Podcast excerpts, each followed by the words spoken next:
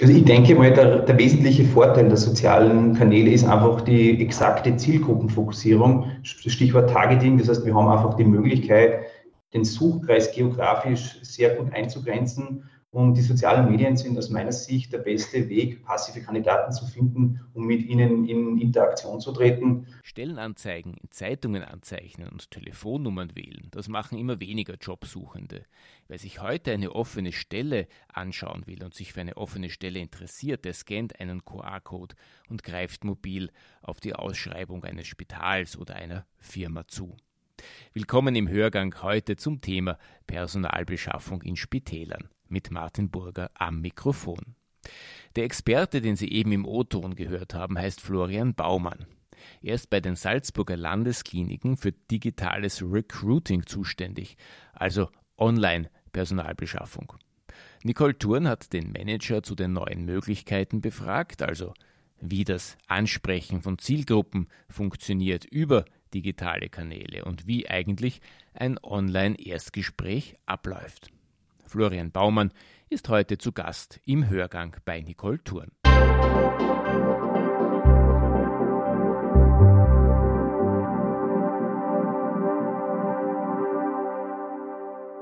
Die Personalsuche macht auch vor Spitalsträgern nicht Halt. Laut einer Studie vom Herbst 2020 äh, sagt drei Viertel der Befragten aus den Bereichen Sozialwirtschaft, Gesundheitsdienstleistung und öffentliche Verwaltung, dass es äh, schwieriger ist, geeignetes Personal zu finden als noch vor zehn Jahren. Heute zu Gast im Hörgang ist Florian Baumann, der für das Recruiting an allen Standorten der Salzburger Landeskliniken zuständig ist. Und mit Florian Baumann möchte ich heute über das digitale Recruiting sprechen, das ja einen Boom erlebt, äh, nicht zuletzt durch die Pandemie. Ich freue mich sehr, dass Sie da sind, Herr Baumann. Dankeschön. Herr Baumann, wie sehen Sie das? Hat der Fachkräftemangel durch die Corona-Pandemie zugenommen? Also der Fachkräftemangel war vor Corona bereits äh, sehr schwierig und es war sehr schwer zu rekrutieren. Das hat sich auch durch die Corona-Situation nicht wirklich verändert. Das heißt, Fachkräfte sind schwer zu finden und schwer zu rekrutieren. Welche Rolle spielt jetzt äh, die Digitalisierung? Also wir alle wissen, äh, es wurde jetzt in den letzten Monaten sehr viel digitalisiert in den Unternehmen und auch in den äh, Spitälern. Ähm, wie ist Ihre Erfahrung und wie sind Sie da mit dem Recruiting auch umgegangen? Also grundsätzlich hat natürlich auch bei uns die Digitalisierung keinen Halt gemacht. Also das fängt an bei der Personalsuche. Wir versuchen einfach einen crossmedialen Mix zu gestalten. Unser Weg geht primär über die Online-Medien wie Facebook, über Instagram, zum, zuletzt auch über YouTube und auch Google, wo wir Google Ads schalten, bis hin über klassische Online-Jobbörsen wie Karriere.at, Stepstone.at, Stepstone.de und so weiter. Ähm, es gibt aber immer noch Stellen und Positionen, die nicht nur über die Online-Medien besetzt werden können, sondern es gibt auch Stellen, die sehr gut über die, über die Printmedien zu besetzen sind. Und im Printmedienbereich nutzen wir vorrangig regionale Medien wie Fachzeitschriften oder Gratis-Wochenzeitungen.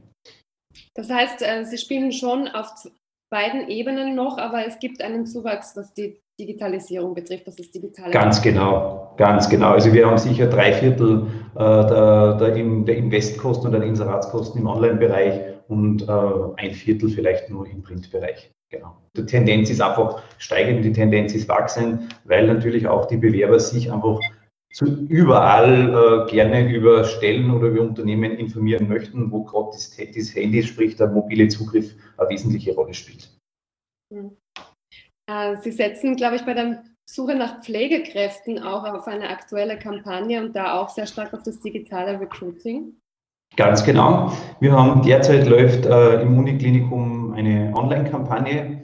Diese Online-Kampagne wird begleitet durch eine Inseratskampagne. In den Inseraten sind äh, QR-Codes integriert, damit wir auch die Bewerber, die sich irgendwie in einer Zeitschrift über die, in einer Zeitschrift über diese Stelle stolpern, gleich die Möglichkeit haben, mit ihrem mobilen Endgerät auf die Online-Stellenanzeige zu bekommen. Im Online-Bereich äh, setzt die Kampagne auf äh, vier Eckpfeilern auf. Das ist zum einen auf Facebook, zum anderen auf äh, Instagram, auf YouTube und auf Google. Wir versuchen hier über gesponserte Beiträge unsere Zielgruppe möglichst exakt zu erreichen. Wie sind da Ihre Erfahrungen jetzt bisher? Also die Kampagne läuft jetzt schon ein paar Wochen, glaube ich. Die Kampagne läuft jetzt schon seit einigen Wochen. Ich kann vielleicht kurz ein paar Kennzahlen dazu nennen. Äh, in einem Zeitraum der letzten acht Wochen haben wir in etwa 350.000 äh, Impressionen gehabt. Das heißt, diese, diese Ads sind 350.000 Mal äh, ausgespielt worden. Unsere Videos, die wir auf unserer Landingpage haben, wurden 100.000 Mal wiedergegeben. Und wir haben auf unserer, auf unserer Endseite für die Bewerber circa 2.000 Zugriffe gehabt auf unsere, auf, auf unserer Recruiting-Zielseite. Das heißt, im Endeffekt konnten wir einen deutlichen Zuwachs bei unseren Bewerbern erkennen und die Stellen auch gezielt besetzen. Das eine ist ja natürlich, äh, die Bewerber überhaupt zu finden oder dass man von den Bewerbern gefunden wird. Das andere ist natürlich auch der Bewerbungsprozess an sich. Inwiefern hat der sich durch die Digitalisierung auch verändert? Also der Bewerbungsprozess hat sich sicher dahingehend verändert. Also vor Corona sind nahezu alle unsere Gespräche im, im persönlichen Kontext und im persönlichen Setting vonstatten gegangen. Das hat sich natürlich durch die, durch die Corona-Situation jetzt massiv verändert. Das heißt, alle unsere Gespräche finden online statt. Wir nutzen in dem Fall das System der, von der Firma Cisco WebEx und alle unsere Gespräche finden in einem Online, in einem Online-Setting statt. Am Anfang war das nur sehr gewöhnungsbedürftig für uns als Recruiter als auch für unsere Führungskräfte. Mittlerweile haben wir da allerdings einen Weg gefunden, dass wir auch in diesem Setting glaube ich, sehr gute Entscheidungen treffen können. Und was wir allerdings weiterhin noch machen, ist, wenn ein Bewerber wirklich in der engsten Auswahl ist, laden wir die Kandidaten gerne zu uns ins Haus ein, damit sie einfach mal unseren Standort kennenlernen, die Abteilung kennenlernen und auch die Führungskräfte in einem persönlichen äh, Setting kennenlernen. Also dann ist es auch möglich, vor Ort zu sein und sich das von dem Ganzen auch einen persönlichen Eindruck zu machen mit allen Sicherheitsvorkehrungen. Ganz genau so ist es ja mit entsprechender Covid-Testung.